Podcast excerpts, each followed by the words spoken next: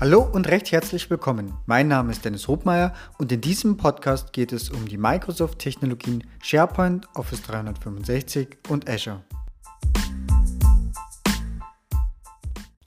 Heute geht es um das Löschen einer Site Collection bzw. das Löschen zu verhindern. Ähm, darunter zählt natürlich auch äh, die dahinterliegende Site Collection aus einem Teams-Team heraus zu löschen.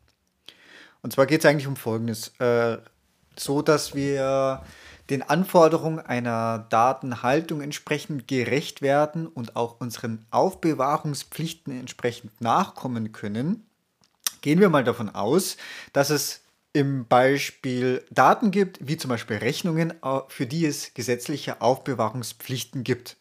So, jetzt denken wir uns, okay, die legen wir alle irgendwo in SharePoint ab oder in einem Teams-Team ähm, alles wunderbar. So, jetzt müssen wir irgendwie sicherstellen, dass diese Daten vor Ablauf dieser zehn Jahre nicht gelöscht werden können. So, und dazu möchte ich jetzt einfach mal ein paar Punkte einbringen, um äh, ja einfach ein paar mögliche Lösungsvorschläge und Ideen äh, hier in den virtuellen Raum zu werfen und hoffe, dass das euch eben hilft. So, als allererstes ja, wie kann man denn eigentlich äh, verhindern, dass eine Site Collection gelöscht wird? Punkt 1 wäre eigentlich mal der Klassiker Berechtigungen. Klar, wenn ich das Recht nicht habe, kann ich eine Site Collection nicht löschen. Das äh, könnte ich über eine SharePoint-Gruppe oder über Permission-Level realisieren. Ähm, das heißt, wenn ich irgendwo auch die, das Provisioning über eine ich sage jetzt mal, über eine Provisioning-Lösung abbilde, dann habe ich dann natürlich freie Wahl. Alles soweit, so gut. So, jetzt haben wir aber eigentlich das Thema, oder das ist jetzt mal, ja, Standardkonfiguration. Teams ist offen, jeder darf ein Teams-Team erstellen. Äh, Teams erfreut sich ja äh, ja, reger Beliebtheit und hat mittlerweile sogar 130 Millionen tägliche Nutzer weltweit, was, äh, glaube ich, gerade die aktuelle Zahl ist. Und jeder kann eins erstellen. In dem Moment, wenn ich eins erstelle, bin ich automatisch der Owner davon. Das heißt, ich darf das auch löschen. Damit ist eben dieser Punkt 1 Berechtigung leider keine Option mehr, denn ich habe ja das Recht zu löschen. So, dann nehmen wir Punkt 2 als weitere Möglichkeit.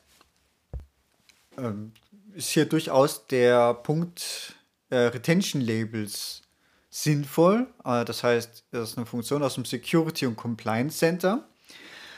Und es gibt da mal grundsätzlich vier verschiedene. Es gibt A, Delete Labels, B, Retain Labels, C, Record Labels und D, Regulatory Labels, die äh, ich weiß nicht, ob sie schon verfügbar sind, aber zumindest angekündigt. Ich möchte mich gerne mal auf die ersten zwei beschränken, weil die typischerweise ähm, die weit verbreitesten sind. Ähm, so, nehmen wir mal das Delete-Label. Das äh, Delete-Label, damit kann ich ein Label äh, erstellen und sagen, okay, ich habe da zum Beispiel eine Rechnung, möchte ich nach zehn Jahren löschen. So, dann kann ich ein Delete-Label erstellen und sage, Daten ab Erstellungszeitraum nach 10 Jahren löschen. Das Label kann ich dann auf die Dateien anwenden, ähm, sodass diese dann automatisch nach 10 Jahren gelöscht werden. So, jetzt zurück zu unserem ursprünglichen äh, Problem. Wie kann ich das Löschen einer Site Collection verhindern? In dem Fall hat es keinerlei Auswirkungen. Das heißt, wenn ein Dokument mit einem Delete-Label versehen ist, kann ich es auch vorher löschen. Beziehungsweise das Dokument nicht, aber die komplette Site Collection an der Stelle. Äh, ein Dokument, was ein Delete-Label in einer Site Collection angewendet hat, verhindert nicht, dass eine komplette Site Collection gelöscht werden kann. So, aber äh, B, unter dem Einsatz eines Retain-Labels sieht es doch schon wieder anders aus.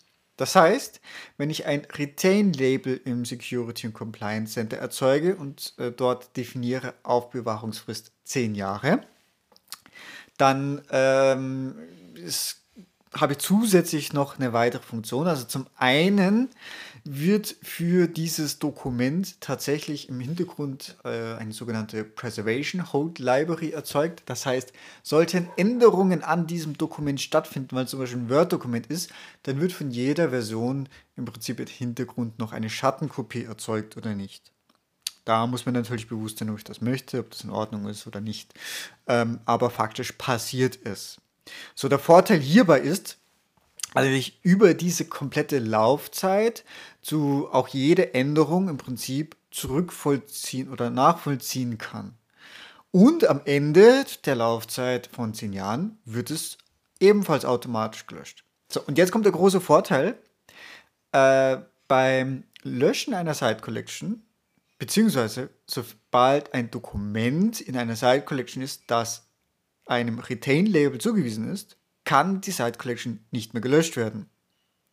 So, und jetzt müssen wir aber trotzdem nochmal aufpassen, wie ich denn versuche, die Site Collection zu löschen. Ähm, ich bleibe mal rein bei SharePoint, das ist das etwas einfachere. Äh, das wird einfach unterbunden. Ich bekomme eine entsprechende Fehlermeldung, dass das nicht geht. Das ist eigentlich egal, das kann ich auch im, im SharePoint Admin Center probieren, das funktioniert nicht. Ein bisschen anders verhält sich das Ganze aus dem Teams Client heraus. Wenn ich dort jetzt einfach sage, Teams, Team löschen, dann passiert das. Aber es wird die dahinterliegende Office 365 Gruppe gelöscht mit allem, was dazugehört, außer die SharePoint Site Collection. Äh, zum einen, gerade wenn man das testet, da sollte man ein bisschen Geduld haben ähm, mit dem Ganzen, aber grundsätzlich die äh, die Gruppe, die Office 365 Group wird gelöscht, die SharePoint Site Collection bleibt. So, was dann passiert ist, dass der Zugriff aber auf die SharePoint Site Collection nicht mehr möglich ist, weil dort standardmäßig ja die AD-Gruppe berechtigt ist, die es ja ab dem Zeitpunkt des Löschens nicht mehr gibt. Das heißt, ich kann entweder für die Zwecke von eDiscovery sowieso oder eben anschließend wieder mir Berechtigungen äh, übers SharePoint Admin Center vergeben, so dass ich am Ende wieder Zugriff auf die SharePoint Site Collection erhalte. Also das ist damit durchaus ein gangbarer Weg. Ähm, auf die Punkte C und D, also Record Labels und Regulatory Labels, die sind grundsätzlich mit äh, Vorsicht zu genießen, denn wenn ein Rekordlabel, also zum einen muss das erstmal per PowerShell aktiviert werden, auf einen Rekord angewendet wird, kann ich es nicht mehr entfernen. Und ähnlich sieht es aus bei Regulatory Labels. Damit, das kann auch ein Admin nicht mehr entfernen. Ähm, also hier wirklich höchste Vorsicht, wenn es hier um den Einsatz dieser Labels geht. Deshalb überspringe ich diese zwei Punkte auch erstmal. Ähm, es gibt noch einen dritten Punkt. Das heißt, wir haben jetzt einmal die Berechtigung, einmal Retention Labels und der dritte Punkt ist Retention Policies. Ähm, Retention Policies ist eigentlich der größere Wurf, sage ich mal. Das heißt, ich kann hier eine Retention Policy, kann ich auf eine komplette Site Collection anwenden oder auch grundsätzlich auf alle auch hier gibt es wieder die Unterscheidung Delete und Retain.